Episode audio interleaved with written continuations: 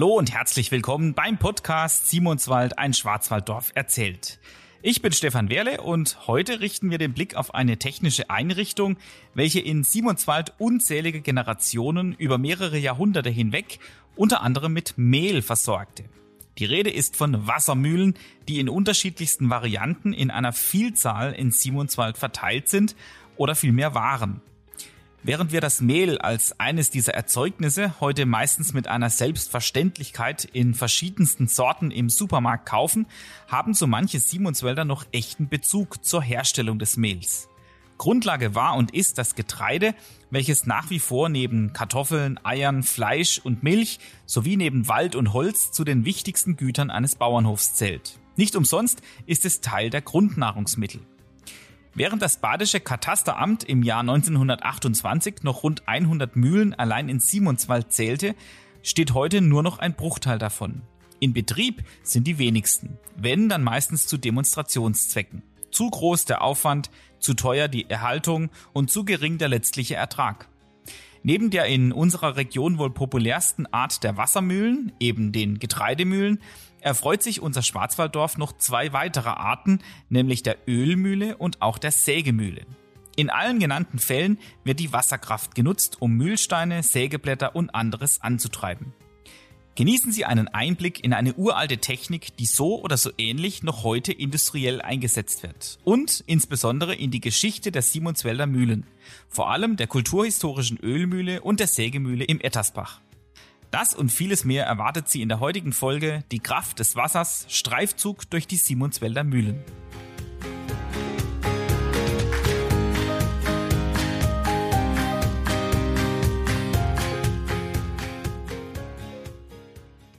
Ja, heute gibt's gleich mehrere Premiere beim Simonsweller Podcast. Zum einen kommen gleich mehrere Gäste zu Wort, die mir auch an unterschiedlichen Terminen Rede und Antwort standen. Das wurde also alles entsprechend zusammengeschnitten.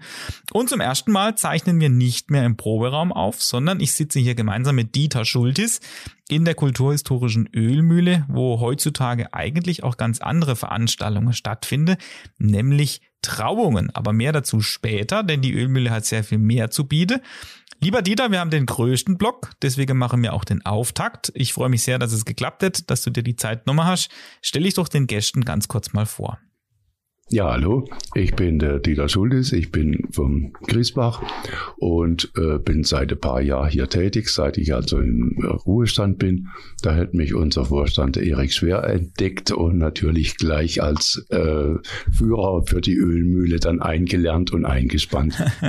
ja, das ist ja bekannt. Ist auch toll, wie der Stein ins Rolle kam. Äh, wir haben uns ja nach der ersten Folge dieses Podcasts mal ganz lose unterhalten. Du hast mir auch dann eine Nachricht geschickt und vor knapp zwei Wochen wurde es dann dann konkreter und hast dich ins Zeug gelegt. Du hast richtig viele hochinteressante Dinge notiert, nämlich auch die Dinge, die du dann während deiner Führung erzählst. Und das sind wir natürlich jetzt alle gespannt, einen Teil daraus zu hören. Es ist mir immer ein Bestreben, das Ganze möglichst chronologisch zu halten. Deswegen gehen wir mal weit an den Anfang zurück dieser ganzen Geschichte und sogar noch ein bisschen drüber hinaus, nämlich bis zum 30-jährigen Krieg. Wann war das denn ungefähr von diesem ersten Teil, den du berichten möchtest und was war da los in Simonswald? Ja, ein 30-jähriger Krieg, der bekanntlich von 1618 bis 1648 andauerte. Das war so der erste Weltkrieg, der eigentlich auf europäischem Boden stattfand, weil da alle äh, Mächte von Dänemark bis Frankreich und vor allen Dingen natürlich Deutschland dann mit beteiligt waren. So waren auch dann vier Angriffe durch sogenannte schwedische Truppe. Das waren aber überwiegend also deutsche Söldnertruppe. Die wurden erfolgreich abgewehrt, aber im Jahr 1634 wurden die Simonswälder dann besiegt. Und leider von 43 große Höfe sind dann nur noch vier übrig geblieben. Und die Einwohner, die nicht mehr fliehen konnten, wurde unter der Linde zusammengetrieben und es gab ein gar fürchterliches Gemetzel, wie es aus einem historischen Bericht da hervorging. Dabei ging es allerdings weniger um irgendwie strategische Gewinn, sondern vielmehr um die Beschaffung von Nahrungsmitteln. Es war eigentlich auch eine ganz furchtbar schlimme Zeit, wo die jahrzehntelange Kriegshandlungen sich abgewechselt haben mit Missernte, mit Pest, mit Hexewahn. Doch dann hat danach die Zeit des Wiederaufbaus begonnen, wobei die meisten Höfe errichtet wurden, wie wir sie heute noch kennen. Der 30-jährige Krieg, das war ja nochmal 180 Jahre vor dieser schlimme Hungersnot, über die wir gesprochen haben in der dritten Folge bei der Auswanderer. Und wie hätte denn dieses gebeutelte Volk dann weitergemacht? Du hast gesagt, sie wurde dann tatsächlich 1634 auch besiegt und geschlagen. Und auch, dass sie dann zusammengetrieben wurde unter der Linde und dann dieses fürchterliche Gemetzel kam. Ähm, wie hat sich dieser Wiederaufbau gestaltet und wann und wie kam dann da auch die Ölmühle ins Spiel? Also nach unserer Unterlage wurde das Haus um 1670 im damals typischen Schwarzwälder Heidenhausstil erbaut und ist bis heute eines der ältesten original erhaltenen Gebäude im Tal. Heidenhaus deshalb, weil diese Häuserart schon in vorchristlicher Zeit, also so aus alemannischer Zeit, so typisch war. Das Besondere daran ist, dass eben alles unter einem Dach untergebracht ist. Das sind also die, der Wohnteil, die Stallungen und oben der Scheunebereich, wo dann also die ähm, Futter und Gerätschaften dann aufbewahrt wurde. Kennzeichnend dafür waren die steile Dächer, die überwiegend aus Stroh gedeckt waren und bis fast zum Boot erreichte. Das hatte dann den Vorteil, dass die Wärme im Winter besser gehalten wurde und im Sommer die Überhitzung vermieden wurde. Du hast das Jahr 1670 erwähnt, äh, gleichzeitig ist aber auch von 1712 mal die Rede. Ähm, das steht in einem Balge drin. Woher weiß man dann ungefähr so von 1670? Als 1712 kommen wir ja nach, lese quasi auf diesem Balge. Wie entstand es mit 1670? Äh, damals gab es ja noch kein Liegenschaftsamt in diesem Sinne und es wurde dann auch nicht so äh, genau, also so von der Gemeinde irgendwie erfasst.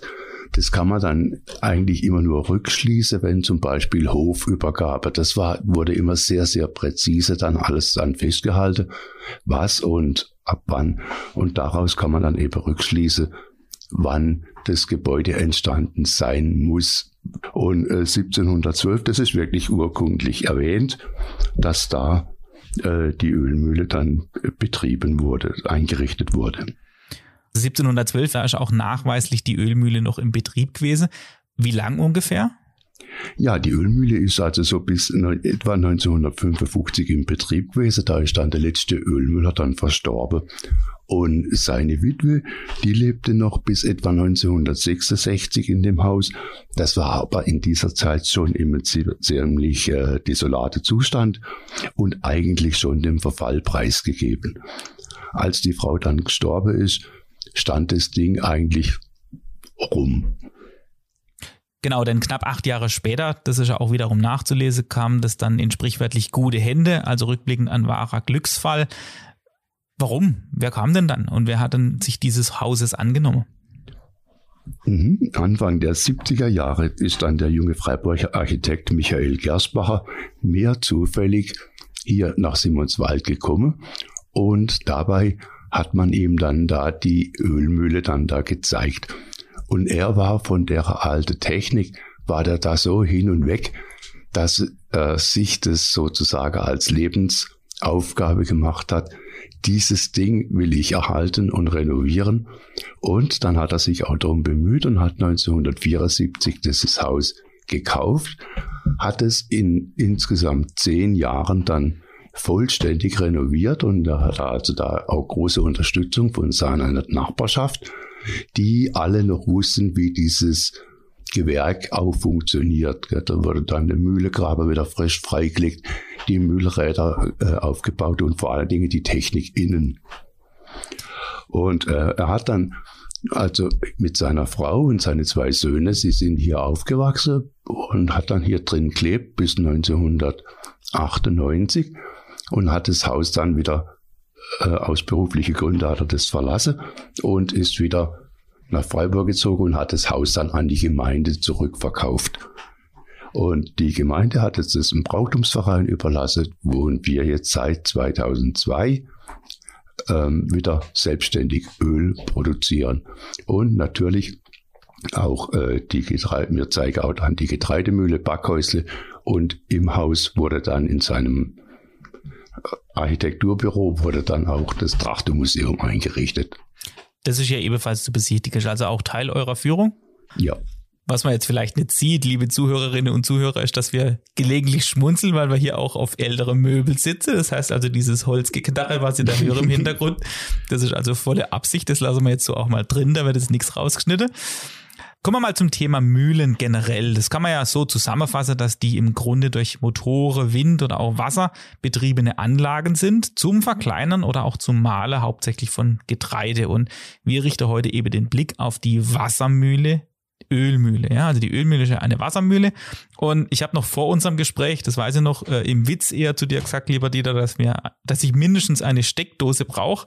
Vielleicht käme ich auch mit einem Akku ein Stück weit, aber irgendwann wird es dann schwierig. Das heißt also, Energie ist in aller Munde und inzwischen also absolut selbstverständlich geworden. Und wir merken jetzt generell, wir Menschen, dass uns das in Kürze irgendwann um die Ohren fliegt, wenn wir so weitermachen. Aber dahingehend war zumindest vor 200 Jahren das Ganze noch so ein bisschen übersichtlicher und auch wesentlich greifbarer, vor allem auch, wo die Energie herkommt. Wie es denn ausgesehen mit der Energiegewinnung so rund um 1800 in unserem Tal? Hm, ja, mit äh, Steckdose, da wärst natürlich um diese Zeit natürlich nicht weit gekommen. Gell? Die gibt es, glaube ich, soweit ich weiß, erst seit 1925. Aber man wusste sich auch früher natürlich schon immer zu helfen. Und zwar waren unsere Hauptenergieträger waren eben Wasser und Holz. Und äh, das war beides in Simonswälder Tal in reichlichem Umfang vorhanden und wurde entsprechend auch ausgebeutet. Äh, Simonswald hat eine Gemeindefläche von rund 74 Quadratkilometer. Davon sind 80 Prozent oder sogar mehr Waldfläche und etwa so um 20 Prozent Wohngebiet. Und es war im Jahr 1800 aber gerade andersrum. Bereits im Hochmittelalter wurde in Simonswald ein Eisenwerk errichtet und es war am Einfang vom Griesbachtal. Und dort wurde Eisenerze verhüttet, die aus äh, zwei Grube aus Simonswald äh, gefördert wurde. Das war einmal so das Erzkasteluch in Griesbach. Das suche ich übrigens schon seit ewiger Zeit und habe es noch nicht gefunden. und, äh, und vermutlich beim Ischefürst 1. Aber auch die Erze aus dem Suggetal, aus Bleibach und Kohlnau wurde in Simonswald verhüttet. Das war so sogenanntes Friedwerk, also es wurde nur Eisen produziert und damit wurde auch äh, Haushaltsware oder äh, Gerätschaften für Landwirtschaft und Fortwirtschaft hergestellt. Und gerade für diese Eisenschmelze wurde also Unmenge von Holz und Holzkohle benötigt. Und deshalb brachte man das Erz dahin, wo eben am meisten Holz vorhanden war. Und auch in den Wäldern wurde auch geköhlert, also Holzkohle hergestellt. Und da wurde auch Unmenge von Holz erforderlich. Ganz interessant ist natürlich auch, es wurde das sogenannte Schwarzwälder Grünglas hergestellt. Mhm. Und von der Glaserei sind dann noch viele Gewannnamen erhalten, wie also Glasbach oder Glasmatte und natürlich Glashütte, klar. Genau, das kennen wir auch noch, ja. Das kennen wir auch alle. Ne? Ja. Aber auch zur Glasschmelze war sehr viel Holz und Holzkohle erforderlich. Und nicht zuletzt natürlich auch zum Hausbau und zur Hofhaltung und zum Heizen. Und das bewirkte natürlich dann auch ein arger Raubbau, sodass also um 1800 das Tal so stark abgeholzt war, dass von den 80 Prozent nur noch 20 Prozent übrig waren. Also von den 80 Prozent Fläche, die mit Wald bedeckt war, war es dann am Ende nur noch 20 Prozent. Ja, ja. Okay, das ist natürlich ein extremer Abbau. Jetzt haben wir auch von der vorletzten Folge schon gehört, äh, über den Wiestishof, dass also früher sehr, sehr viele Höfe größtenteils aus Holz hergestellt wurde. Entsprechend anfällig war es ja auch für Feuer und ähnliches. Und dann irgendwann, also durch diesen großen Holzbedarf und durch diesen ähm, Raubbau, wurde auch festgestellt, dass man da noch eine andere Ressource hat, nämlich das Wasser. Wie kam es dann dazu oder was hat man dann da gemacht oder wie hat man darauf reagiert? Das Wasser war eigentlich immer in mehr oder weniger ausreichendem Maß vorhanden. Wir haben ja dort die Wildgutach und ja, die Seitebäche vom äh, Ettersbach, Haslach, Griesbach, Nunnebach und so. Und äh, da wurde das, die Wasserkraft im Simonswald speziell jetzt für Getreidemühle, für Sägemühle und für unsere Ölmühle verwendet. Nebenbei in Waldkirch, da wurden auch Walkmühle, also zur Stoffherstellung und äh, Papiermühle und in Kollnau das Hammerwerk und vor allen Dingen auch die Edelsteinschleiferei wurde alles mit Wasserkraft betrieben. Kann man noch am Gewerbekanal in Waldkirch heute noch sehen. Dann gehen wir von der Technik nochmal ein kleines bisschen weg, zurück zur Geschichte, äh, nämlich diese Getreidemühle, von der wir hier sprechen, die war ja ungefähr bis ums Jahr 1750 in einer wahren Hochzeit. Also da war auch diese Blütezeit der Getreidemühle. Wie lief das da ungefähr ab hier? Damals gehörte also Simonswald und der ganze Breisgau hätte noch zu der österreichischen Vorlande gezählt. Also ah, bis genau. 1806 waren wir also Österreicher und damit dem Haus Habsburg unterstellt. In dieser Zeit, also so um 1750, da war eben die Kaiserin Maria Theresia an äh, der Regierung und ihr Sohn Josef II., nachdem übrigens auch die Kaiser-Josef-Straße in Freiburg benannt wurde. Ähm, Maria Theresia, die hätte den Mühlebann dann aufgehoben und gab damit eigentlich den Startschuss zum Bau von einer privaten Mühle.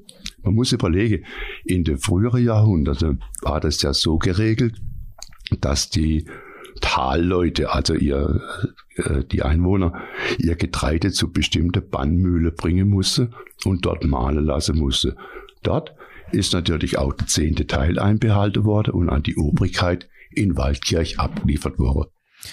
Das ist ein ganz wichtiger Punkt, den du da ansprichst. Also Maria Theresia, die kennen wir ja auch bereits, die haben wir in der dritten Folge kennengelernt bei der Auswanderer. Und äh, diesen Mühlenbann, den du gerade angesprochen hast, den wurde, der wurde eben aufgehoben durch ihren Sohn. Ähm, diesen Zehnt, den du da gerade angesprochen hast, also der dürfte ja auch Teil jedes guten Geschichtsunterrichts sein. Das war im Grunde wie eine Steuer, kann man sich so vorstellen. Also wie eine Art Kirchesteuer, die dann so an diese Obrigkeit nach Waldkirch ähm, abgetreten wurde. Richtig, genau so war das. Also das war, gab dann bestimmte Dinge, die, also die Bahnmühle, hätte noch Bahnbohrmühle und, äh, und an der Schlussmühle wo also an unserem ehemaligen Schloss, das was jetzt an der Krone untersteht, mhm. das ist ja die ehemalige Schlossmühle, da wurde das eben, das waren die Mühle, wo dann da der Zehnt einbehalten wurde. In diesem Obertal, ich weiß es nicht. Das heißt also erst nach dieser Aufhebung des Mühlenbands ähm, durch Kaiser Josef II. Äh, war es also auch den privaten Bauern möglich, äh, direkt am Hof so eine Mühle zu errichten, weil Gewässer Richtig. hatte man ja genug. Genau, und da war es dann offiziell erlaubt und dann sind also diese Mühle sind dann eigentlich auch wie Pilze aus dem Boden geschossen. Also hauptsächlich in Simonswald Getreidemühle. Und ich, äh, es gibt noch so eine Karte aus dem Jahr 1928, da sind noch also über 80 Getreidemühlen äh, verzeichnet, also an der, entlang der Wildgutach und den Seitebäche in der Seitetäler. In deiner Aufzeichnung geht auch hervor, dass diese besagte 80 Mühle oder rund 80 Mühle ungefähr bis 1950 in Betrieb waren. Kommen wir deswegen auch mal ganz allmählich zur Funktion dieser Getreidemühle. Also da geht es ja auch darum, dass man dieses große Mühlrad nutzt dass man äh, quasi diese Kraft überträgt. Das funktioniert dann über allerhand Riemen oder über allerhand Stifte, die dann eben wiederum andere Räder bewegen und so weiter. Und wie funktioniert denn das? Also da kommt jetzt der große Mühlstein oder diese beiden großen Mühlsteine ins Gespräch. Erklär mal ein bisschen, wie funktioniert das? Ja, also diese Mühlsteine, die sind gelagert auf so einer Eisenstange und in der Mitte ist ein Zahnrad. Und dieses Zahnrad wird also direkt bewegt vom übers Mühlrad über eine Übersetzung. Und von den zwei äh, Steine, die man da so sehen kann, ist der untere steht fest das ist also der Grundstein und oben dran, der dreht sich, das ist der, der Läuferstein. Und in der Mitte natürlich ein Loch und oben der Trichter.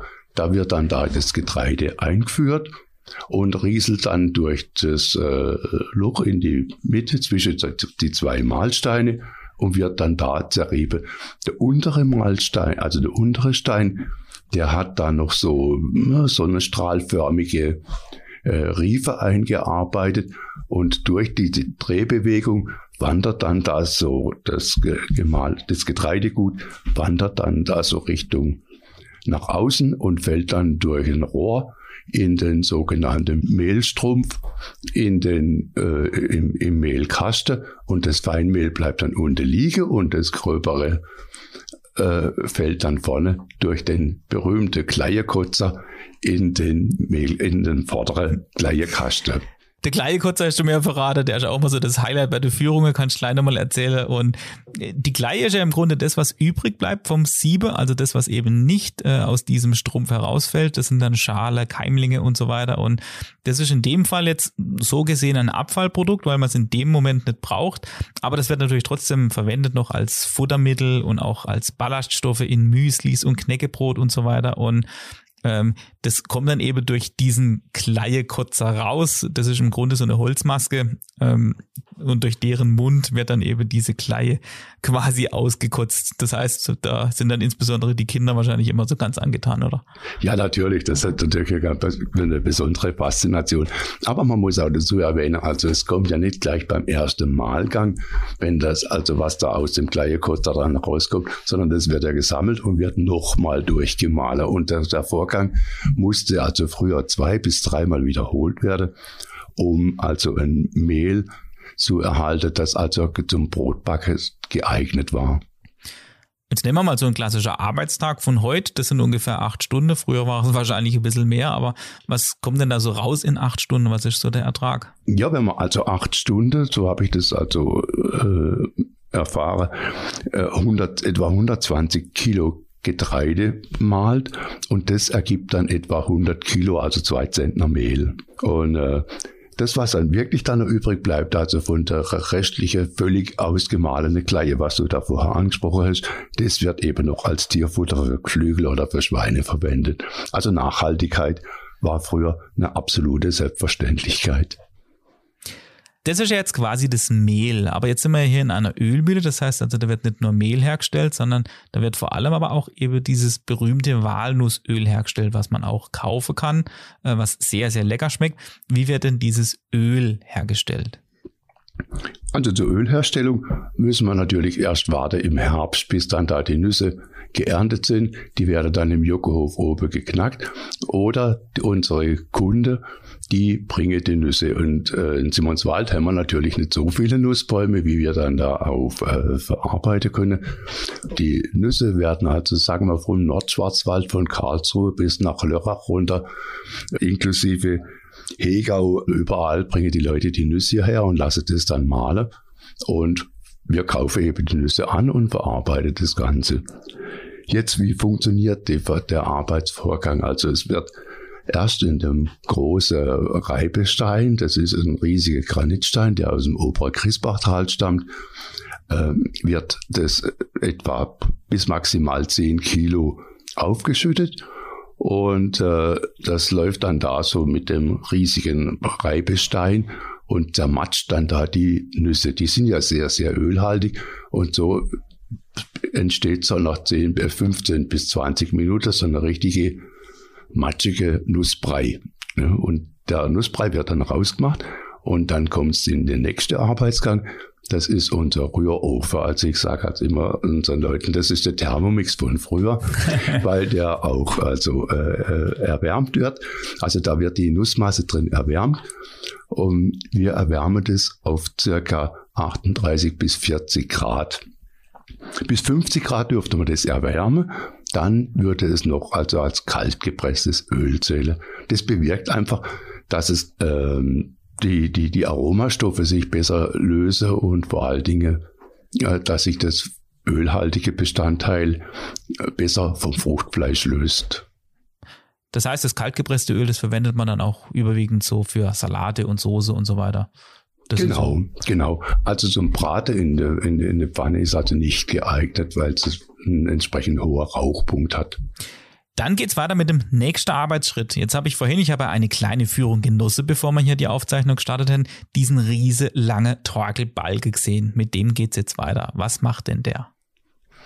Der Torkelbalge, das war eigentlich so dieses zentrale Stück.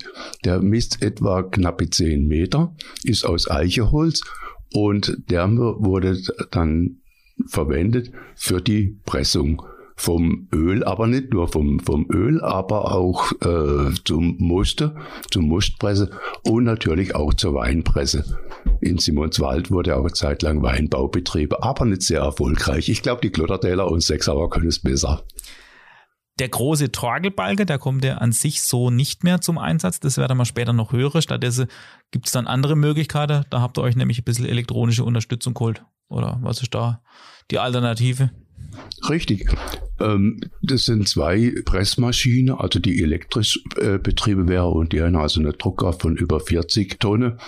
Die erwärmte Nussmasse wird dann da auch eingefüllt, genauso wie nach alter Väter Sinne und in so Presstücher eingeschlagen und ähm, etwa auch eine Viertelstunde, 20 Minuten ausgepresst.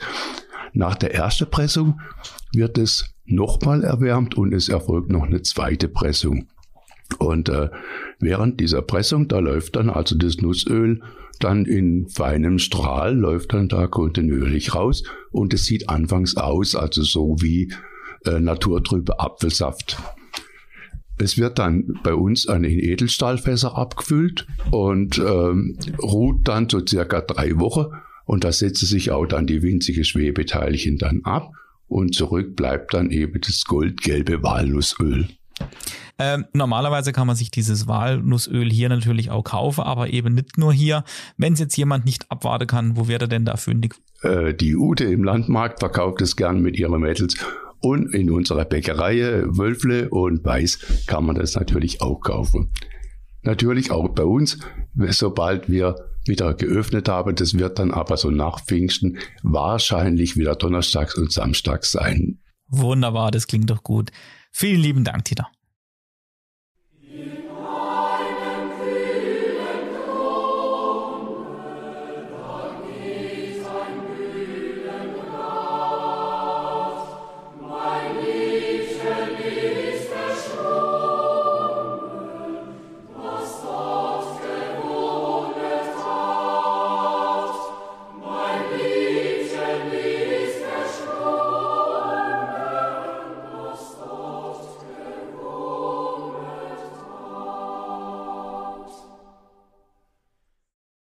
In einem kühlen Grunde, das Lied zum gleichnamigen Gedicht von Josef von Eichendorff ist nur eine von vielen künstlerischen Bearbeitungen von Mühle. Diese erste Strophe wurde uns vom Dresdner Kreuzchor gesungen. Wer aufmerksam durch Simonswald wandert oder auch bei der Höfe gezielt nachfragt, der wird feststellen, dass durchaus noch viel Wissen über das Male vorhanden ist. Gerade in Unter-, Alt- und Haslach-Simonswald gibt es tatsächlich noch viele Mühle zu sehen, die man als Gast oder Tourist nach Rücksprache auch besichtigen kann. Sehr empfehlenswert ist dahingehend der gleichnamige Mühlewanderweg, der später noch zur Sprache kommt. Dieser Rundweg verbindet mehrere liebevoll hergerichtete und intakte Mühle im Untertal. Los geht's auf dem Seckplatz neben Kulturhaus, Spielplatz und Minigolf. Dort stehen gleich zwei Mühlen nebeneinander, die den Start- und Endpunkt des Wanderwegs markieren. Los geht's mit der Kronemühle, benannt nach dem Gasthof Krone Post, dessen Besitzer Bernhard Burger die um 1800 erbaute Mühle restaurieren ließ. Ursprünglich gehörte sie zum Adamhof bei St. Merge, wurde dort lange als Stall genutzt, bevor man sie in stark verfallenem Zustand dann nach Simonswald brachte. Erhaltene Teile wurde hier wieder aufgebaut, endgültig verfallene Teile nachgebaut. Handwerklich stand diesem Projekt der Simonswälder Helmut Tritschler vor, der sich zu Lebzeiten als Zimmermann zwischenzeitlich einen Namen als Experte für Schwarzwaldmühle gemacht hat. Vorbei an der Mühle des Vizdienerhofs geht's dann zur Schwanemühle von Regina Hummel in Haslach-Simonswald. Die Bauernmühle des Schwanehofs wurde laut Jahreszahl auf dem Einschüttrichter um 1862 errichtet, ist aber vermutlich deutlich älter. Es folgen einige schöne Aussichten ins Tal, unter anderem von der Gummeeck, bevor man dann zur Werlehofmühle von Hansjörg Baumer beim Neueberg gelangt. Um 1879 errichtet, weicht diese Mühle technisch ein wenig von ihre Geschwister in Simonswald ab. Da das Dobelbächle nicht genügend Wasser liefert, wurde ein Spannteich als Wasserspeicher angelegt. Über einen zehn Meter lange ausgehöhlte Baumstamm, den Kähner, fließt das Wasser nun auf das Mühlrad. Um mit der verhältnismäßig geringe Wassermenge auszukommen, ist ein Vorgelege, also eine zusätzliche Übersetzung für eine bessere Kraftübertragung nötig. Hinab durchs idyllische Weberloch und dann talaufwärts vorbei am Malerhäusle gelangt man als nächstes zur kulturhistorische Ölmühle, über die wir bereits einiges hörten und noch hören werden. Nach der Ölmühle gibt es zwei Möglichkeiten. Variante 1 führt auf dem staubfreien Weg an der Wilden Gutach entlang zurück zum Sägplatz. Dort wartet dann zum Abschluss die Schlossmühle. Diese wurde bereits 1678 erwähnt, zählt also zu den ältesten Mühle Simonswalds und wurde 1743 neu gebaut. Sie war außerdem eine sogenannte Kundenmühle, besaß also schon recht früh das Recht zum Weinausschank. Wie der badische Heimatschriftsteller Heinrich Hansjakob in seine Bücher schrieb, war es früher auch Brauch und Sitte, dass die Kunde Müller ihre Kunde Wein und Brot reichte. Nach einige Besitzerwechseln und zünftige Festen in der alten Mühle von der Feuerwehr und der Trachtenkapelle Anfang der 1970er musste sie schließlich Anfang der 80er einem Neubaugebiet weiche. Erneut Bernhard Burger von der Kronepost war es schließlich, der sie kaufte, abbauen und das Holz einlagern ließ. 2004 begann Helmut Tritschler schließlich mit dem Wiederaufbau auf dem Seckplatz. Variante 2 nach der Ölmühle führt zunächst zum Wistishof, den wir ja aus Folge 5 dieses Podcasts bereits kennen. Über den Ochsewaldweg und einen schmalen Pfad gelangt man schließlich zur Schmidtbure Kapelle, von wo aus man eine tolle Sicht auf den Unterteller Ortskern hat. Von dort aus geht es beschildert weiter ins Edderspachtal zu den beiden Mühlen des Edderspachhofs. Was es mit diesen auf sich hat, das erklärt uns nun ihr Betreiber Albert Werle.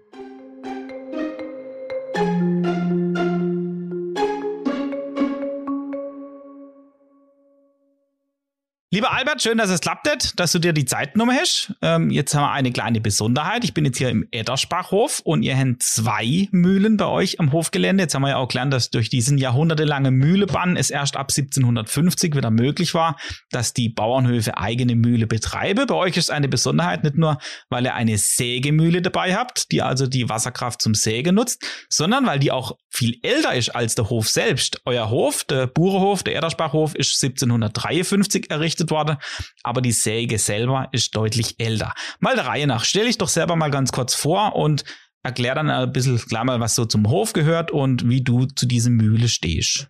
Also ich bin der Albert Wehrle, der Altbauer vom Edersbachhof. Der Edersbachhof ist ein geschlossenes Hofgut mit Hof, Speicher, Sägemühle, Getreidemühle und Kapelle. Zu der Säge, die Säge wird erstmal urkundlich erwähnt 1731. Und zwar hätte der damalige Besitzer für die Bärenbrücke eigene Flücklingssäge, das heißt dicke Bretter. Und dann wird die Säge wieder erwähnt, 1744, äh, da ist sie damals versichert worden, wie der badische Gebäudeversicherung. Die Säge ist gebaut worden als Klopfsäge. Klopfsäge gibt's im Schwarzwald schon circa im 13. Jahrhundert rum. Dann hat mein Urgroßvater die Säge umbaut in eine Hochgangsäge. Erklär doch gerade mal den Unterschied. Wie funktioniert das? Eine Hochgangsäge und Klopfsäge? Eine Klopfsäge ist ein oberschlächtig Wasserrad mit einem dicken eigenen Wellbaum. Und da sind zwei Nuppen dran.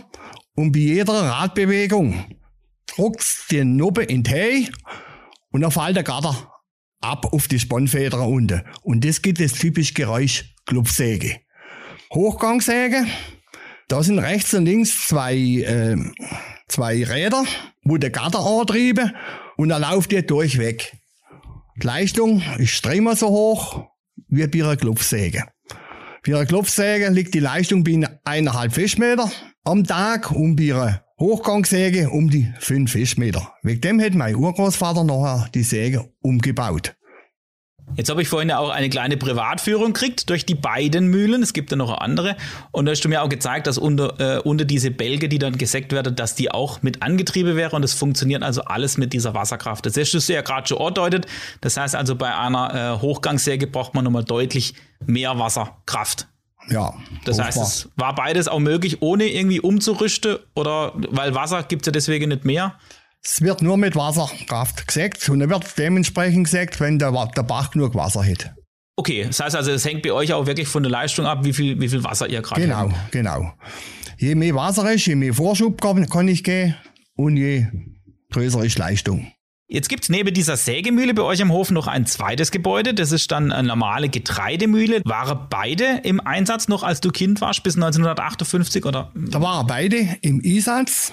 Wir haben noch, nachher haben wir gespielt als Kind in der Säge und in der Mühle drin, haben Kähner aufgemacht, haben Wasser reingelassen und nach und nach sind halt die Wasserräder verrostet und dann hat es allein aufgehört.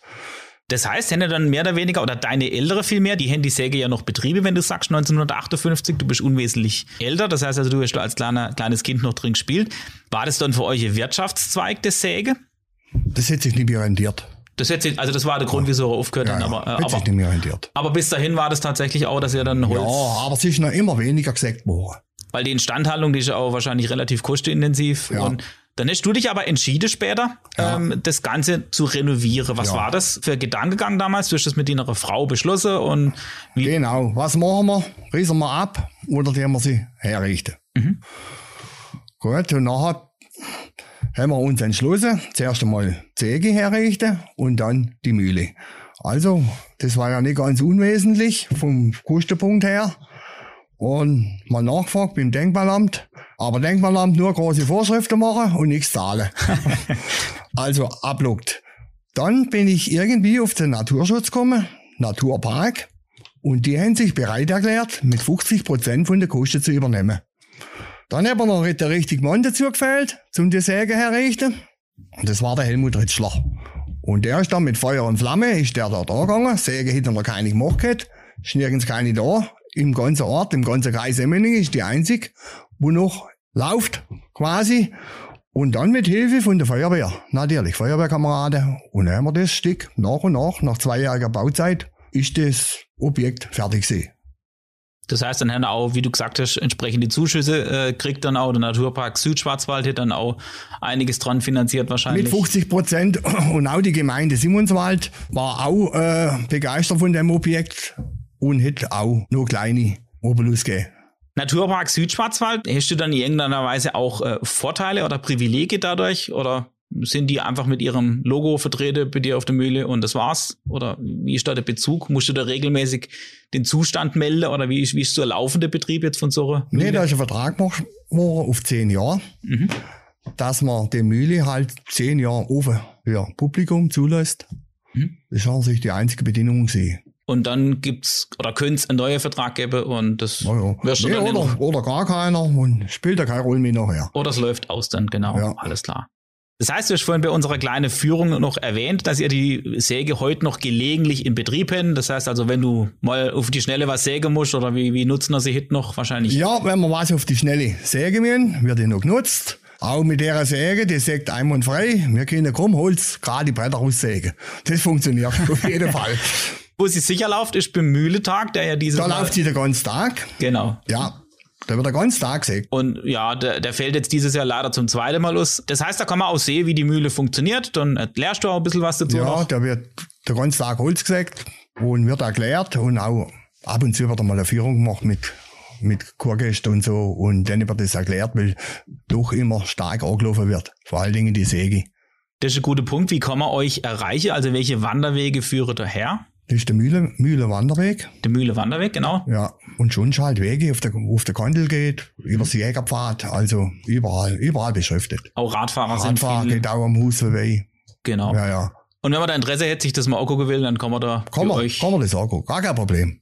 Vielleicht noch ein paar Worte zur Getreidemühle. Ist die auch noch im Einsatz? Nutzen wir die auch noch? Die nutzen wir auch im Einsatz. Also die war jetzt nicht so verfallen wie jetzt Sägemühle. Das Dach war noch ganz Müllstein. Wasserrad war auch kaputt.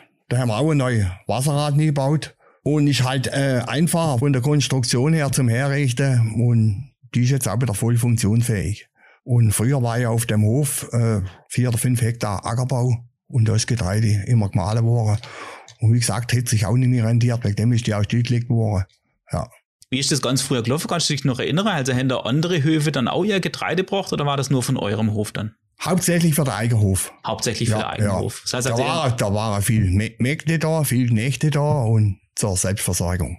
Aber Bretter, sagen wir, bei der Sägemühle sind auch mal Bretter von jemand anderes gesägt worden. und da hat man dann eben erkannt, oder die Ältere, dass das wirtschaftlich nicht mehr sinnvoll ist. Nein. Und dann hätte man das, genau. Ging das dann weiter, auch ohne die Mühle? Haben wir dann weiterhin gesägt, auf andere Art, oder haben wir generell die Sägerei einfach dann eingestellt, Eingestellt. weil es Ja, sich gar nicht mehr gelohnt hätte? Okay. Wir haben unser Holz sägen gelassen. Du hast jetzt vorhin auch erwähnt, dass es immer so ein bisschen von der Wassermenge abhängt. Ähm, das heißt, ihr nutzt ja jetzt nicht direkt den ganzen Bach, sondern ihr leitet da auch ein bisschen was davor ab auf diese Mühlräder. Oder wie darf man sich das vorstellen? Der Bach wird umgeleitet, äh, äh Restwasser wird drin glatt, über den Kanal und dann wird es nochmal geteilt auf die beiden Wasserräder. Wobei du da ja wahrscheinlich für die Sägemühle schon deutlich mehr Wasser brauchst. Oder? Genau, genau. Dann ja. Wegen ja. größere Wassermenge. Okay. Gut, vielen lieben Dank, Albert, für diese tiefe Einblicke in das Thema Mühle. Du hast ja schon erwähnt, der Mühlewanderweg führt dran vorbei. Das heißt, sämtliche interessierte Besucherinnen und Besucher können sich von dir noch live vor Ort hier in den zwei Gebäude viel, viel mehr erklären lassen. Und damit wünsche ich ganz viel Spaß noch weiterhin mit der Mühle und viel Erfolg, glückliches Händchen beim weiteren Erhalt.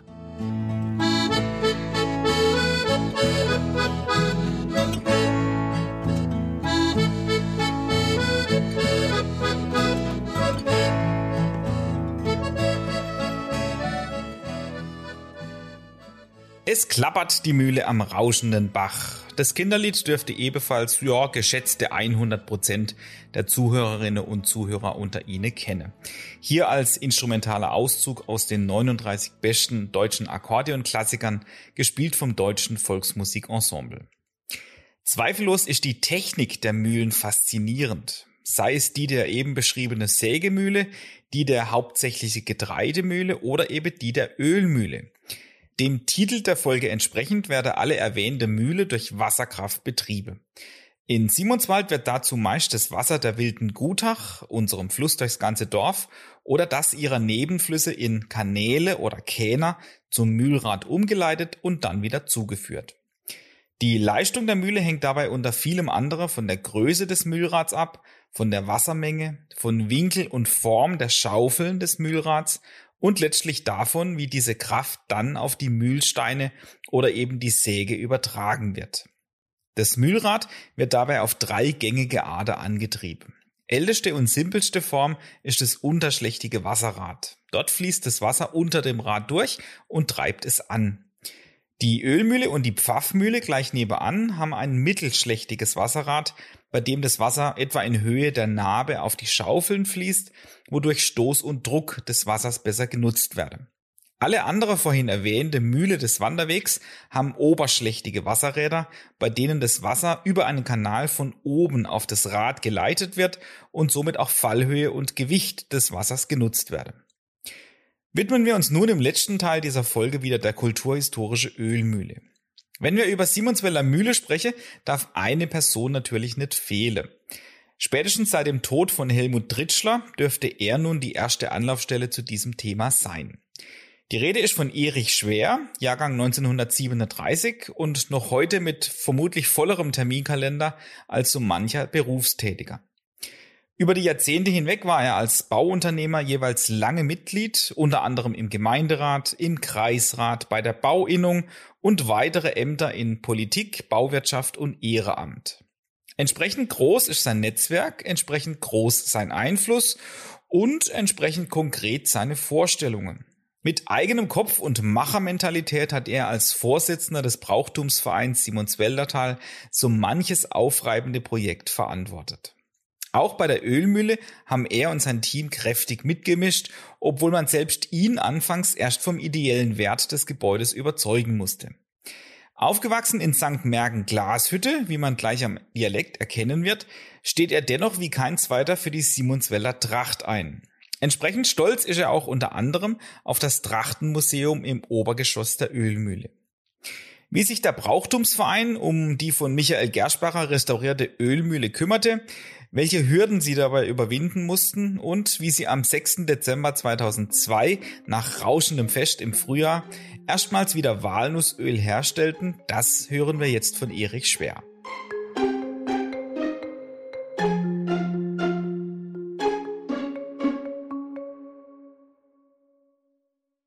Lieber Erich, es gibt wohl kaum einen erwachsenen Simonsweller, der nicht schon irgendwie von dir gehört hätte oder dich sogar kennt, von den viele, viele Bereiche, in denen du tätig bist und äh, von denen viele Hüte, die du aufhörst, wollen wir heute vor allem mal die des Mühle-Expert und auch des Vorsitzenden des Brauchtumsvereins Simonswald beleuchten. Wir haben ja schon gehört, dass die Ölmühle vom Freiburger Architekten Michael Gerschbacher quasi vor dem Verfall gerettet wurde damals und über viele Jahre hinweg restauriert. Und als im Anschluss die Ölmühle wieder im Besitz der Gemeinde war, habt ihr euch der Sache angenommen als Brauchtumsverein. Sie wurde an euch verpachtet. Wie hast du die Zeit damals erlebt? Was waren das für Überlegungen? Was hattet ihr für eine Motivation und wie ging das für euch los? Das kommt natürlich vom Betrieb her, vom eigenen Geschäft und von ihrer Ausbildung. Der Kontakt hatte ich ja viel vorher, früher schon gehabt. Der erste Kontakt mit der Ölmühle hatte ich gehabt mit dem Müllermeister Hartwig. Der hat am Eichhof hinterbaut. Und wenn man dem seinen Neubau gemacht hat, hat der Hartwig immer gesagt, ob ich weiß, was da unten für eine historische, wertvolle Mühle steht. Und dann habe ich gesagt, da war so wertvoll oder irgendetwas. Ich habe ja das nicht gewusst. Dann ist er mit mir ab da sind wir irgendwo hinten eingeschlafen, in die Ölmühle hinten rein, hat er mir erklärt, dann habe ich ja schon mal gewusst, was ist ein Rierwerk, was ist ein Reibestein, was ist ein Rierofen und wie funktioniert der Pressbalken. Und wir haben ja über 30, 40 Jahre verschiedene historische Gebäude. Wir haben auch viel geschafft in der Vogtsbucherhöfe. Wir haben da der Hans-Meyer-Hof wird er instand gesetzt und saniert mit dem Professor Schnitzer. Und so bin ich natürlich an die historische Gebäude gekommen und immer mehr mich drin denkt und mehr Wissen gemacht. Und dann ist eben die Zeit gekommen, wo ich mitgekriegt habe, der Gerspacher will die Ölmühle verkaufen.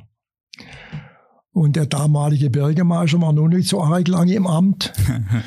und äh, man muss halt irgendwie immer eine Beziehung haben. Und ich habe gute Beziehungen gehabt zu der damaligen Ministerin, Gerdi Steiblin. Mhm. Da habe ich in einer Vorstandssitzung gesagt, wir sind dort nicht per Du gewesen, haben gesagt, Frau Steiblin, äh, Frau Ministerin, so und so ist es. Dann hat sie gesagt, nicht lang schwätzen, weißt du was? Kunst auf Stuttgart, das schwätzen wir durch. Da bin ich natürlich auf Stuttgart am anderen Morgen ins Ministerium ins Ministerium nie und haben da war über alles diskutiert und am Schluss haben wir natürlich die Gemeinde einen sehr, sehr hohen Beitrag gekriegt, um das Erwerben und die rechtliche Sache instand halten. So hätte es natürlich angefangen. Dann auch praktisch mit dem Öl machen, Öl herstellen. Mhm. Die alte Technik. Das ist dann auch wieder über die Steibling gelaufen. Sie hat gesagt, bei uns nebendran ist noch ein Öler in König Schaffhausen und da sind wir dann praktisch der Wangler Wilhelm noch, wenn man nur so nennt, das anguckt, ist fast ähnlich wie unsere Ölmühle, bloß haben sie einen viel höheren Pressdruck bis 100 Tonnen. Wir haben bloß 16 Tonnen. Jetzt bist du ja schon relativ tief drin in der Technik. Das heißt also, für euch war damals erstmal relevant, dass ihr das in irgendeiner Weise wieder herrichtet, das Gebäude, auch Elektrizität und Maschi äh, Heizung und so weiter. Ähm, war da auch der Plan dann, dass, dass er das wieder verfügbar macht für Besucher oder wie war die Überlegung? Oder ist es euch generell so wegen um den Erhalt des Gebäudes gegangen? Das war der tatsächlich Hitlauf. Das hat man vorher nicht gesehen, dass es so nah läuft. Das ist dann nach und nach der Aufbau gekommen. Das waren auch bestimmte Vorstellungen von der Gemeinde und von der Gemeinderat. Was machen wir da drin? Es gibt ja jetzt noch Pläne, ich habe es daheim. Da ist jeder Raum hat ein anderer Verein zur Verfügung gehabt. okay. Und das war natürlich äh, nicht das, was ich mir vorgestellt habe. also so. Ja, alles Mögliche. Jetzt, was kann man da machen davon? Was ist da möglich? Und damals war der Werle Gottfried, war dort noch zweiter Vorstand, da haben wir eben einmal den Vorschlag gemacht, sie sollen uns mal fünf Jahre die Ölmehle überlassen, was wir das gestalten können, wie wir uns das vorstellen, ohne dass praktisch da uns da drin rumgeschwätzt wird. Mhm. In Abstimmung mit der Verwaltung selbstverständlich. Das ist also nicht irgendwas gemacht worden. Und dann haben wir eben auch versucht, äh, Lied anzuloggen. Also praktisch das wieder in der Allgemeinheit praktisch zugänglich zu machen und vorbringen.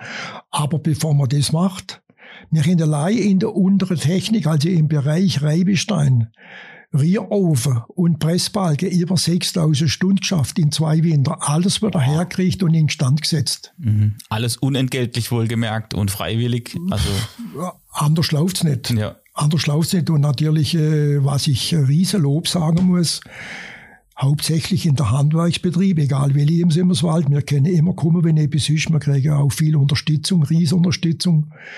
Viel ehrenamtliche unterstützen das und da sind bestimmte Kapsel drunter. Man kann nicht ein Beck holen und kann sagen, jetzt machst du Wurst, sondern man braucht für jedes Gewerk bestimmte Spezialisten. Du hast den Wilhelm und auch den Josef Wangler angesprochen. Äh, das heißt, dass man das nicht verwechselt. Wir sitzen hier wieder in der Ölmühle, also auch in dem Raum, zu dem ich später noch was sagen werde. Und nebendran ist die Pfaffmühle. Also das sind zwei verschiedene Gebäude und denen haben euch beide angenommen damals. Äh, wir haben ja mehrere Mühlen restauriert. Ja, klar. Wir haben ja über 15 Jahre oder 20 Jahre verschiedene Mühlen restauriert. Mhm. Und bevor man eine Mühle restauriert, da muss man zuerst einmal praktisch mit der Behörde sich auseinandersetzen. Ah, okay. Und äh, es ist von jeder Mehle zum Teil, also wenn es wenig sind, ein Ordner, meistens sind es zwei, drei Ordner voll. Die werden blähen, dann das Denkmalamt muss zustimmen, ob es förderwürdig ist. Dann geht's dann wieder die ganze Planung, wo kriege ich Gelder her? Mhm. Und 50 Prozent haben wir meistens bloß gekriegt. Und der Rest haben wir dann praktisch eben der Verein finanziert. Und als wir geguckt haben, wir wieder Geld reingekommen, haben wir eben versucht, da ein wenig Bewirtung zu machen und Festli zu machen, alles Mögliche. Wir haben ja jetzt einen Mühlenweg, es gibt keinen Mühlenweg ohne die ganze Mühle, wo wir restauriert haben. Aber jetzt nochmal sind es Pfaffburer Mühle. 1910 hat der Pfaffbur zwei Buben gehabt. Einer hat die Ölmühle gekriegt als Existenz und er war dann der Öler und der andere hat den Hof gekriegt mit der Pfaffbucher dahinter dran. Das ist eine Getreidemehle. Mhm. Das ist jetzt noch Eigentum vom Pfaffbuch. Wir haben dann im Wangler Angebot gemacht, wir die in die Mehle aussanieren auf unsere Kosten. Wir kriegen sie aber eine bestimmte Zeit kostenlos für den Betrieb. Und da ist jetzt natürlich durch das wieder dasselbe Stand wie vor, ja, vor 1910 oder vor 100 Jahren. In einem Riesenaufwand äh, wieder hergestellt, ja. Komplett zusammen. Äh, und du brauchst für so eine Mehle sanieren. Im Schnitt bis sind wir immer gelegen zwischen 1500 und 2000 Stunden, mhm. bis die Mehle wieder gelaufen ist. Also nicht bloß die Mühle, sondern auch der Zulauf die ganze Mehligräbe, die ganze Wasserräder, die ganze Lager und die ganze Innerreihe, hätte mir alles wieder hergekriegt werden. Ins Pfaffbucher Mehle war ja Wochenende drin, da war nichts mehr da. Dann haben wir eben eine passende Mehle verwischt in St. Mergen und die gekauft und haben sie da hinten eingestellt und haben sie angepasst. Ah, die ganze Innereihe quasi woanders Die Innereihe war jetzt 70, 70 Prozent fort. Da gibt's aber ein Problem. Das Denkmalamt sagt, es muss mindestens noch 60, 70 Prozent vorhanden sein, sonst kriegen wir keinen Zuschuss. Okay, klar. Und da muss man halt bestimmte Wege finden, da man das wieder so nahe bringt, dass der Zuschuss läuft und dass man die Genehmigung kriegt. Vorhin gemeint, das Wochenend war drin, das heißt, das war so ein Wochenendhus oder war ein ganz anderer Zweck inzwischen, oder? Hinter, hinter drin sind noch Bilder, das kann man schön sehen, wo noch Better drin stehen und Spiel, Spiel ist da drin. Und wir haben über 11 Kubik Müll aus dem Ding rausgeholt. Die haben zum Teil praktisch den Müll in seinem Bereich, wo das große Zahnrad ist, ins Loch abgeworfen. Mhm. Also zuerst haben wir eine Mulde holen mit 10 Kubik, hat nicht gelangt, wo wir alles ausgeräumt haben. Okay. Wie hast du damals dieses Eröffnungsfest am 27. Mai 2002 erlebt? Das war ja für euch mit Sicherheit auch ein großer Höhepunkt im Verein. Sicher sind einige Höhepunkte gewesen, es sind auch viele Tiefpunkte gewesen. Äh, es kommt darauf an, wie man in der Behörde, nicht alle Behörden unterstützen ein. Mhm. Oder aus, wenn man nur ein Beispiel sagt, darf man gut klar und deutlich sagen, wo wir diese Ölmühle gekauft haben, haben wir nur 40 Mairet gehabt. Mhm. Sieben haben dagegen gestimmt für den Kauf, obwohl wir über 80 Prozent Zuschuss gekriegt haben und sieben dafür. Und nur zum Glück, der Bürgermeister hat auch ja gesagt und haben wir es kaufen können. Mhm. Aber das spielt ja keine Rolle. Letzten Endes, wir haben ein Produkt, wenn wir uns mal überlegen, was die Elmühle für einen Namen hat. Mhm. Die Elmühle hat denselben Namen im Südwesten und im Naturpark wie das Brinkmann-Hüsli in Grafenhausen oder praktisch Hebelhus in Hausen im Wiesertal oder das Klostermuseum in St. Mergen, da mischen wir ganz vorne in der ersten Liga mit. Mit dem, mit dem Joggerhof. Und das haben wir ja vorher schon zum Teil gemacht. Mhm. Dort haben wir ja auf 40.000 Euro nie gehängt und wieder alles saniert und einen alten Hof erhalten. Also das ist natürlich für das, für die ganze Bürger, wo da sich eingebracht haben, und die ganze, wo uns unterstützt sind, eine riesige Gemeinschaftsleistung. Das ist eine Leistung vom Einzelnen. Man muss es auch so organisieren, wenn ein, ein alter Bauer etwas recht organisiert hat am Morgen, hätte er so so eingeteilt, dass ihm nicht mehr viel geblieben ist. Und so mache ich auch. bis so fest ist ja auch immer die Besonderheit, dass man ja von der Reiberei, die du jetzt da geschildert hast, und von dem viele Aufwand und von denen Diskussionen und eben Behördegänge nicht so viel zu sehen ist. Das heißt also, an diesem Fest war dann tatsächlich, ja, ich sag mal Friede, Freude, Eierkuchen, da war dann die Eröffnung auch für die Besucher, für euch dann. Also ab da hätte man sie besichtigen können. Das ist verhältnismäßig ganz langsam angegangen, bis wir praktisch gewusst haben, ja, äh, zuerst hat man mir das einmal beschrieben und sagen, was ist da vorhanden mhm. und hätte mir äh, ein Schriftstücke machen, was erzählt man denn dem Besucher? Was ist da überhaupt ah, vorhanden? Okay. Gell? Mhm. Man kann nicht einfach sagen, jetzt laufst du mal durch. Also, ja, klar. Wir haben ja ein lebendes Museum, wir haben ja kein totes Museum, da wird ja alles geführt. Und dann ist natürlich schon, das ist schon ein Erlebnis. Ich bin halt einmal Prominenzkunde und es läuft dann tatsächlich an und es kommt auch Geld rein. Mhm. Und mit dem Geld, wo da reinkommt durch das zusammen, das hängen wir ja komplett zu 100 Prozent dann wieder für die Allgemeinheit zur Verfügung. Andere wählen, Dorfmuseum und alles Mögliche. Mhm. Aber das ist nur ein, ein bestimmter Teil. Aber was interessant wäre noch, sind die Mühle-Technik, wie die Ölmühle-Technik tatsächlich funktioniert. Gern, ja. Dann viel, viel sagen. Äh, ich habe schon viel Mühle gesehen. Mhm. Da meine ich Getreidemühle. Mhm. Aber was bei uns in der Ölmühle hochinteressant ist, wir haben zum Beispiel ein Wasserrad, das nennt man ein mittelschlechtiges Wasserrad. Das leistet in etwa 5 PS, also 3,6, 3,8 kW. Und mit den 5 PS heben wir einen Stein mit 3,8 Tonnen. Mhm. Und der Stein hängt dann vorne dann an dem riesen Pressbalken als Gegengewicht. Und von einer Länge von 7,20 Meter haben wir hinter dann 60 Tonnen Druck. Und das funktioniert über drei Übersetzungen. Wenn man sich das im Detail einmal anguckt, da kommen also mal so Kapsel, so äh, vielmal sind es auch Betriebsinhaber, Einheiten mal gesagt, ich muss dringend einmal mit meinen Ingenieur daher da kommen zu euch und denen mal zeigen, dass ich mal wissen, wie das Hebegesetz funktioniert. Mhm. Das kann man da wunderbar nachvollziehen. Also, was die vor 300 Jahren da geschaffen haben, das ist ja über 300 Jahre alt, ist das Feinste von der Handwerktechnik, wo man überhaupt irgendwo sehen kann. Die Zahnräder herstellen, drei Übersetzungen basteln, da man genau weiß, wie, wie und war, dass man der Stein hochhebt und dann drei Tonnen Pressdruck hat über ein Wasserrad mit 5 PS. Das ist also, wenn man das sich mit befasst, der Kunde muss im Staunen nämlich raus. Man sieht aus Funkeln in Augen und du hast ja weiß Gott Ahnung von solchen Dingen. Also du bist ja Handwerker durch und durch. Also, ja, ja. Der jeder, jeder Kran funktioniert auf derselben Basis. Bloß ein ganz andere Detail, aber wenn man sich das anguckt, wie die Ölmühle funktioniert, die Technik, ich bloß einfach ein Wasserrad, sondern was ich da machen kann. Und dann haben wir da riesen Reibestein, drunter ist ein 4 Tonnen Granitbolle, ein riesen Stein. Oben drauf läuft praktisch der Reibestein, der ist aber nicht bloß da, dass er da anders riebt, sondern da haben sie früher auch der Flachs und der Hanf gerieben. Flachs und Hanf waren ja praktisch vor einigen hundert Jahren ganz, ganz wichtig für Stoffe und alles mhm. Mögliche, was man da gemacht hat. Die sind ja praktisch dann gemäht worden, dann sind sie trocknet worden, dann sind sie gewässert worden. Mhm. Da gab es einen Hanfmeister, der hat das beachtet, dass gemacht worden ist. Und dann ist er eben gebrochen worden, dann ist er gewetscht worden. Und hat die Fasern durch Techle gezogen. Und wenn das nicht richtig funktioniert hat, haben sie es auf der Reibestein gelegt und sind mit dem Stein mit mit dem äh, 720 Kilo Steig da holt da drüber und sind da drüber gefahren und sind die Umhillungen weggegangen. Jetzt war das Eröffnungsfest war ja im Mai 2002 und im Dezember 2002 hat er dann zum ersten Mal nach über vier Jahrzehnte wieder Walnussöl gepresst. Das hat er natürlich auch sorgfältig vorbereitet. Das war vermutlich zu dem Zeitpunkt auch noch nicht der Plan, dass er das im großen Stil mache. Nein, nein. Ist alles spontan entstanden wahrscheinlich, oder? In keinem Fall. Also das erste Mal, wo wir Geld haben, haben wir natürlich im Radius angegriffen, der Bürgermeister eingeladen und ein paar zusammen haben gesagt, wir sind so weit, die Technik funktioniert wieder, wir können Öl herstellen. Mhm. Und der Pfaffbuch hat noch gewusst, wie das gegangen ist. Eben, wir waren ja dann praktisch auch in König Schaffhausen, haben sie es nochmal angeguckt, haben uns schlau gemacht. Aber wo kriege ich jetzt nicht her? Und dann ist praktisch wieder die Beziehung. Ich habe dann praktisch meine Kollegen vom Kreistag angerufen, wo ich wusste am Kaiserstuhl, du, wo kriege ich? Mhm. Nuss mit der Zeit haben ja ganze Menge. Wir reden hier 220, 250 Kunden, wo immer anrufen, Nuss.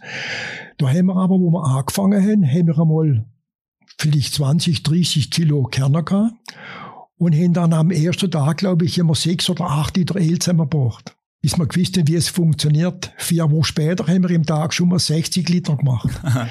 ja, und dann gibt's aber natürlich äh, bestimmte Sachen, ein gutes Öl zu machen. Die ganze Technik, wie es man es richtig macht, was man ein Qualitätsöl macht, das werde ich euch da nicht verraten. Natürlich, Das ist, klar. das ist äh, ganz einfach. Äh, andere versuchen auch zu ählen. Wir haben einen Haufen Geld nie gehängt, haben uns praktisch gemacht und unser Wissen behalten wir für uns. Völlig in Ordnung. Das schmeckt man auch. Ja. wir stellen eine Spitze-Ale her, absolute Spitze-Ale, das darf man sagen, das wissen alle. Aber was für eine Arbeit dahinter steckt, das wissen viele nicht. Ein Koch verrät nie sein Rezept genau. Also, äh, die Nuss hängen am Baum, und wenn sie oben abkommen, alle zweite Tag so was zusammenlesen, so die zu nass wären, dann wenn sie trocknet wären, sechs Wochen, acht Wochen, Vierteljahr, dann wenn sie knackt wären und dann von der reinen Kerne machen wir Öl. Und dann praktisch muss man halt praktisch das Öl machen nach dem uralten System, die uralte Technik, wo wir noch gelernt haben. Und von unseren Vorfahren sind wir es Wälder noch Tipps gekriegt haben und gibt auch schriftliche Unterlagen. Und dann ist das Schritt für Schritt losgegangen. Das Öl war besucht und mit der Zeit sind wir nicht mehr nachgekommen von Luther. Wir möchten auch, möchten auch. Und dann haben wir nach und nach dann praktisch einmal eine Handhebelpresse gekauft. Und zwar aus einem ganz einfachen Grund. Die Mengen, wo wir heute herstellen, die können wir mit der alten Technik nicht machen, sonst würden wir das kaputt machen. mhm. Die alte Technik muss für die nächste Generation unbedingt erhalten bleiben. Das, die wir schonen. Wir haben es ja komplett im Stand gesetzt. Das ist immer absoluter Top-Zustand. Und dann haben wir uns praktisch jetzt leisten können, wo wir nachher noch Geld hatten und haben uns zwei Hydraulikpressen gekauft. Mhm. Aber die kriegt man nicht geschenkt, die muss man kaufen. ja, klar. Gell? Und nach und nach eben zahlen. Und jetzt haben wir aber die Reibesteine und der Rierofen ist ein einfache Geräte, kann man immer wieder gut in Stand setzen, aber pressen die wir praktisch mit Hydraulikpresse, da wir die wertvolle Holzrädertechnik schonen. Mhm. Das machen wir bloß praktisch. Wir haben ja inzwischen schon sechs verschiedene Fernsehteams da, keine Aufnahmen gemacht. Auch durch Beziehungen zu meinem Spezi Hansi Vogt. Mhm. Er ist ja ein Boss von der Feldberger. Und du weißt ja, ich bin ein Mitgründer mit dem Dränkel Herbert vom Schwarzwaldquintett. Das wissen auch alle Zuhörerinnen und Zuhörer. In der letzten Folge haben wir sogar das intensiviert. Ihr zwei haben das alles ins Leben gerufen. Eben. Und da haben wir natürlich uns kennengelernt beim Musikmachen mit dem Hansi Vogt, da wenn er also mal dort das Wald fährt. Dann ist er also mal beim Beck, trinkt Kaffee und fragt, wo ist der Erich? und dann haben wir also miteinander, er ist schon erst vor einem Jahr ungefähr, hat er nicht gewusst, wie und war, und hat er gesagt, wir gehen in Simmonswald in die Ölmühle und machen da die Sendung. Wunderschön, genau. Und sein Chef war lang der Motzkus, der ist ja bekannt mit allem Möglichen, der war auch schon da, hat eine Sendung gemacht. Und so ist die Ölmühle bekannt worden. Und alle kriegen also mal ein Fläschchen Öl. Und wenn es ihnen schmeckt, machen sie Werbung. Und durch die Werbung natürlich, man kann mit Öl bloß Räder schmieren. genau. Heutzutage ist es so, dass die Ölmühle äußerst beliebte Fotokulisse ist zum Beispiel, weil es halt einfach ein wunderschönes Areal ist. Und da, wo wir jetzt erneut sitzen, da war ich ja auch beim Dieter bereits vor einige Tage, da findet zum Beispiel auch regelmäßig standesamtliche Trauungen statt. Sie wird also auch zunehmend für jüngere Menschen interessant, was euch ja bestimmt freut vom Brauchtumsverein. Aber eben auch, du hast es erwähnt, die älteren Menschen, die hier kommen, äh, sind entweder durch eigene Erfahrungen mit der Mühle oder auch durch ihre Eltern und Großeltern mit dem ganzen Thema in Berührung gekommen. Ich habe jetzt viele Bereiche angesprochen, in denen du eine Rolle spielst und du bist natürlich auch ausgewiesener Experte für Trachte. Und mal in deine Worte, im Dachgeschoss in dieser Ölmühle ist ja auch ein kleines Trachtemuseum. Was ist da zu sehen und woher kommen solche Exponate? Das ist vielleicht mal interessant vorneweg. Ich habe also erst vor einem halben, dreiviertel Jahr eine riesige Überraschung erlebt in Sachen Tracht. Ich bin 1915 der Glaser Musikum und die haben Tracht tragen. Geld, natürlich, wo hast du Geld gehabt früher? Die Gemeinde St. Merge, der Bürgermeister, der Fallerkarli, hat die Tracht gezahlt und wir sind in Tracht auftreten, Glaser Musik. Und vor ungefähr einem halben, dreiviertel Jahr kommt eine von meinen Dichtern und bringt mir ein Bild von meinem Ur-Uropa, Mhm. vom Wagnermeister Kalterbach von St. Merge. Und der huckt an einem Bild und hat eine Tracht da und dann sind sie nachgegangen und haben ein Bild nebenan gestellt von mir. Und du musst den Kopf schütteln, wenn das Bild siehst, wird jetzt wie ein anderer gleich sein.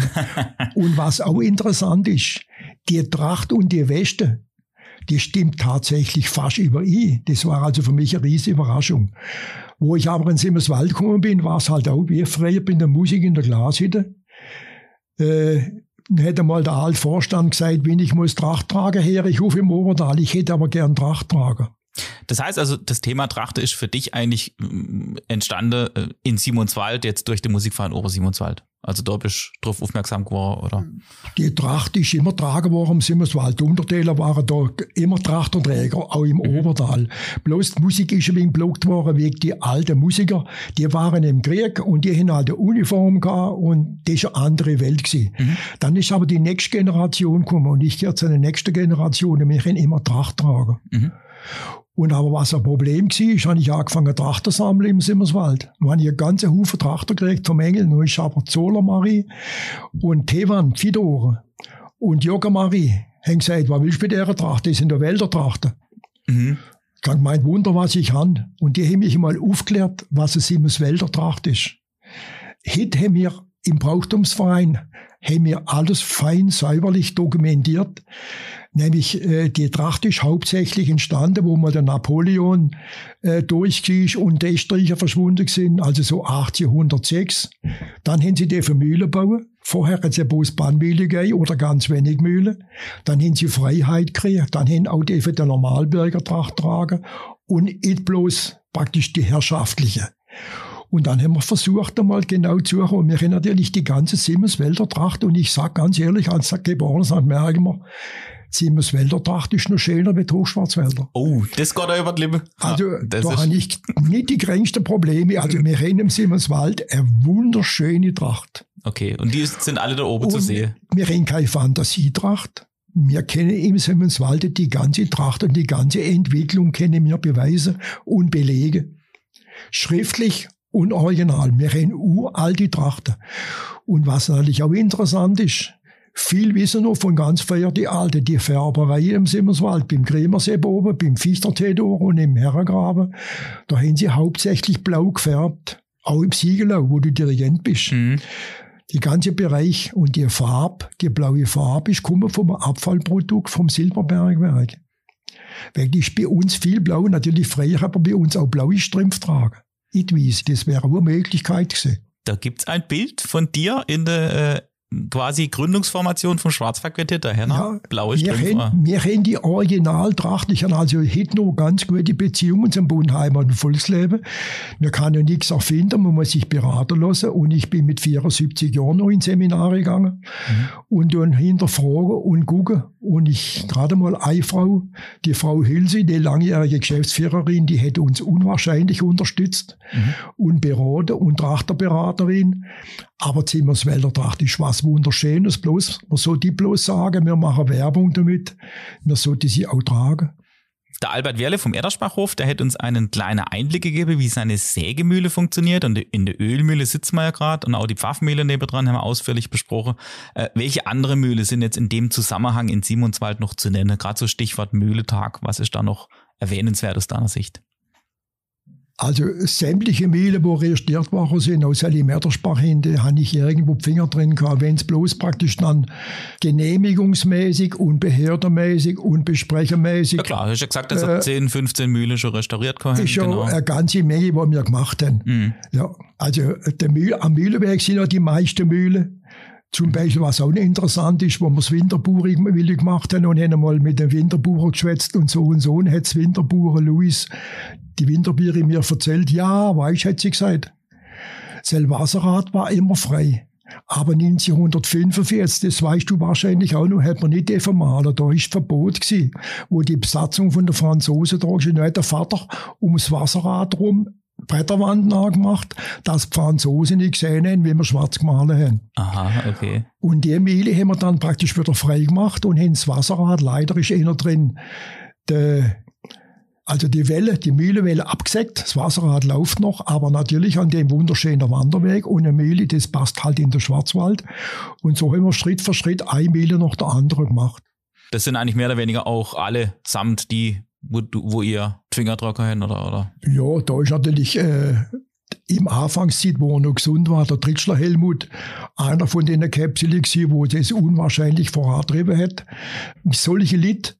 Leider ist er dann krank war und schwierig war, aber es muss ja weitergehen. Mhm. Irgendwo muss man dann sehen, dass man das erhält und dann wieder macht. Es geht immer wieder Lied. Auch heute haben wir noch sagenhaft gute Zimmerlied, wo das noch beherrschen, die alte Handwerkstechnik. Es wird natürlich immer weniger. Aber wir haben noch Lehrlinge, wo alles praktisch die alte Handwerktechnik und Lehre, wo das in Zukunft auch halten können. Mhm. Lieber Erich, jetzt laden wir mal ganz allmählich das Ende dieser Folge ein. Ich habe es bereits angedeutet, dein Terminkalender, du hast es ja auch schon erwähnt, ist randvoll. Das ist unglaublich, was du mit deiner zarte 84 noch alles leistest. Vielleicht als kleiner Ausblick, an welche Projekte seid ihr denn momentan dran mit dem Brauchtumsverein? Worauf können sich die Besucher freuen, wenn es wieder losgeht? Ja, natürlich im Moment ist es ein wenig hart. Ja, klar, für alle. Äh, wir reden ja dank Ölmühle, wo wir ein wenig Geld verdient haben. Was macht man mit dem Geld? Sinnvoll investieren und wir haben die Joggerhof kaufen können. Mhm. Der Joggerhof äh, hat eine Jahreszahl im Bugball 1584, ist einer von den ältesten Häfen in der Region. Wir haben natürlich jetzt äh, zuerst einmal müssen gucken, wo kriegen wir Gelder her, was können wir sanieren und jetzt als erstes sind wir dran. Das ganze Backhaus wird er Rückbau und wird er sanieren, so wie es einmal war. In dem Backhus drin wird dann wieder Brot backen und ich habe in meinem Leben als Murermeister schon viele Kachelöfen gesehen, aber so ein Riesenofen, also wenn wenig liegen, sind es 150 Leib, also ein Riesenofen. Der ist leider kaputt, da wird aber komplett neu hergerichtet, dann wird dort drin Schnaps brennt, erst wird gemostet und dort drin ist freier auch gemetzelt worden. Mhm in dem Ding. Und das möchten wir jetzt komplett im Stand setzen, so dass wir, ich schätze, dass es mir schaffen, dass wir ab Herbst dort drin wieder können Brot backen und Schnaps brennen.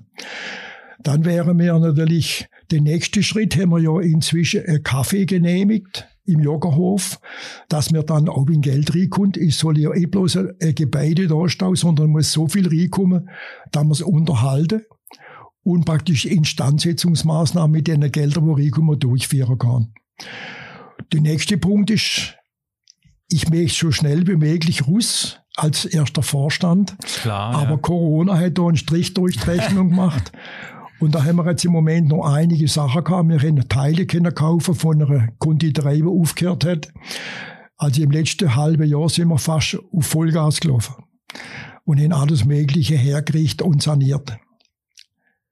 Was ich jetzt schön finde, auch gerade so, wenn du jetzt erzählst, woher so du dein Wissen hast, also woher du das alles immer bezogen hast, du hast auch einfach mit dem Menschen geschwätzt und hast dir da die Dinge erklären gelassen. Das heißt also, du bist dieser Experte ja auch nur durch Nachfrage geworden und auch durch Interesse an diese ganze Technik.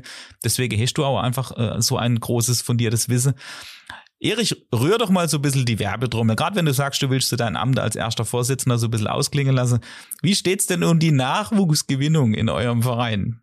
Also unser Nachwuchs äh, fängt da so ab bei 55, 60, 65. Selbstverständlich haben wir auch Jüngere, die noch schaffen. Ja.